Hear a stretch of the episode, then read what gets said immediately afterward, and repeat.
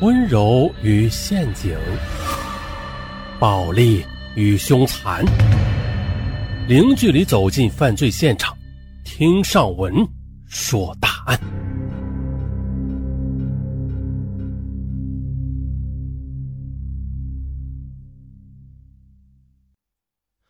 二零一六年八月二十六日，白银市警方发布消息：白银市北郊的工业学校的学生服务部。啊，也就是个小卖部里，就是在小卖部里，警方抓获了五十二岁的男店主高成勇，而这名头发花白、国字脸的男人呢，正是警方二十八年来苦寻未果的白银市系列强奸杀人案，也就是白银案的真凶。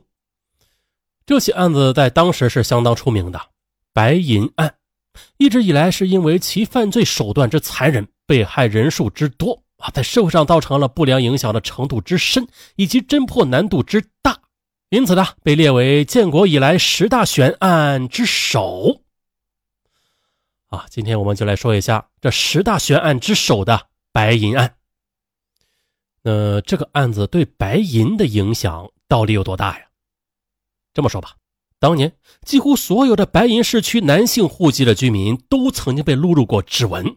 和抽血验 DNA，警方试图通过这种方式排查案犯，但最终是查无此人。也就是说的，每一个白银市的男性公民都曾经替高成勇背负过嫌疑人的罪名，整个城市陷入一种巨大的恐慌之中。孩子们啊，上下学都需要家长看护，妇女们白天都不敢独自出门，而姑娘们也不敢穿色彩艳丽的衣服。就像是有一朵巨大的乌云笼罩在白银这座工业小城的上方。唉，都这么多年了，我还是忘不掉那时看到的情景啊，恐怕这辈子也不能忘掉了。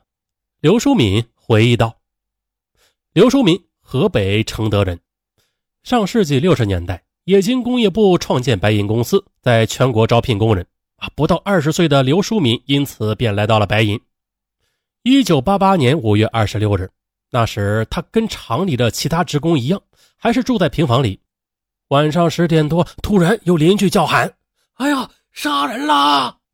几排平房以外就是凶案现场，一个他们平常叫做小白贤的年轻漂亮女职工白某惨遭割喉，死在了家中。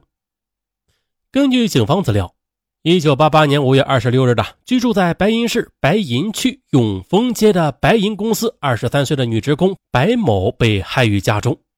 警方勘验时发现了，受害人颈部被切开，上衣被推至双乳之上，下身赤裸，上身共有刀伤二十六处，未发生性行为，但是啊，有猥亵的迹象。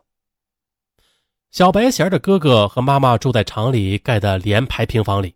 而小白贤则居住在另外一个搭建的房子里，嗯，间隔不到两米。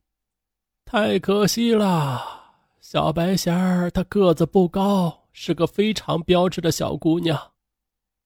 刘淑敏回忆，警察是连夜从近百公里外的兰州拉来警犬侦查现场的，但是警犬好像没有起到太大的作用啊，追到公交车站后就追不到了。据法医勘验的。小白贤遇害的时间是下午五时许，凶手是盯准目标尾随啊，溜进入了他的家中。而那个时候啊，小白贤的哥哥也在隔壁的家中啊啊，但是他为什么在遇害五个小时之后才被发现呀？刘淑敏解释道：“啊，凶手把小白贤屋里的收音机开得特别的大声，那这样的话，就算是他曾经发出过求救声，那外边啊也很难的听清楚。”戴家哥哥并没有察觉，想必凶手也并没有给受害者太多挣扎的机会，应该是先溜入门之后进入受害者的房间，作为一个陌生人和受害者简单的搭话之后，便立即下手了。具体啊，应该是左手捂住嘴巴，同时啊，从受害者身体左侧绕后，右手持刀割喉，然后又调大收音机的音量，再然后对尸体上身乱刺来发泄情绪。就这样，凶手作案之后，把暖水瓶的水倒入痰盂，洗掉手上的血迹，就消失在了这座西北重工业城市的人潮里。事后的他供认，当时是因为交通条件不行啊，他骑着自行车从青城到白银城里，在平房区里乱窜啊，想偷东西。就在走到小白贤家这片时，他听到啊，他家里的收音机开的音量特别大，他想偷东西，趴在门边一看，哎呦，这白某在床上睡着了。他进去后啊，又被受害者发现，于是就动了杀心。而这个案子的现场很从容，打扫过，他把死者放到床上，衣服扒掉，虽然没有强奸吧，但他绝对是有那个想法的，因为死者的大腿内侧有血手印。这就证明啊，他当时是把大腿给掰开了的，那可能是第一次杀人吧，心里很紧张，没有做成。高成勇还说，小白鞋长得特别漂亮，我就把她的照片拿走了，晚上在被窝里看，一直看到半夜，看完之后再起来烧掉。啊，还有两起案子，他作案之后，也是把人家的照片给拿走了。啊，白银建成的历史很短。在新中国成立之后，作为一五期间的国家重点工程，而苏联在此地援建大型有色金属工业基地，在当时这里几乎是没有人的，只有一个叫做郝家川的三户人家的村子。确切的说吧，上世纪七十年代以前，白银人基本是等于白银公司的人，而白银公司的人呢，都是来自天南海北。当时白银是隶属兰州的一个区。但城市基础建设等于零啊啊，生活非常艰苦。这番话呀，是一位白银的市民说的。啊，上世纪六十年代之后，白银的人口开始逐渐的成为两部分了。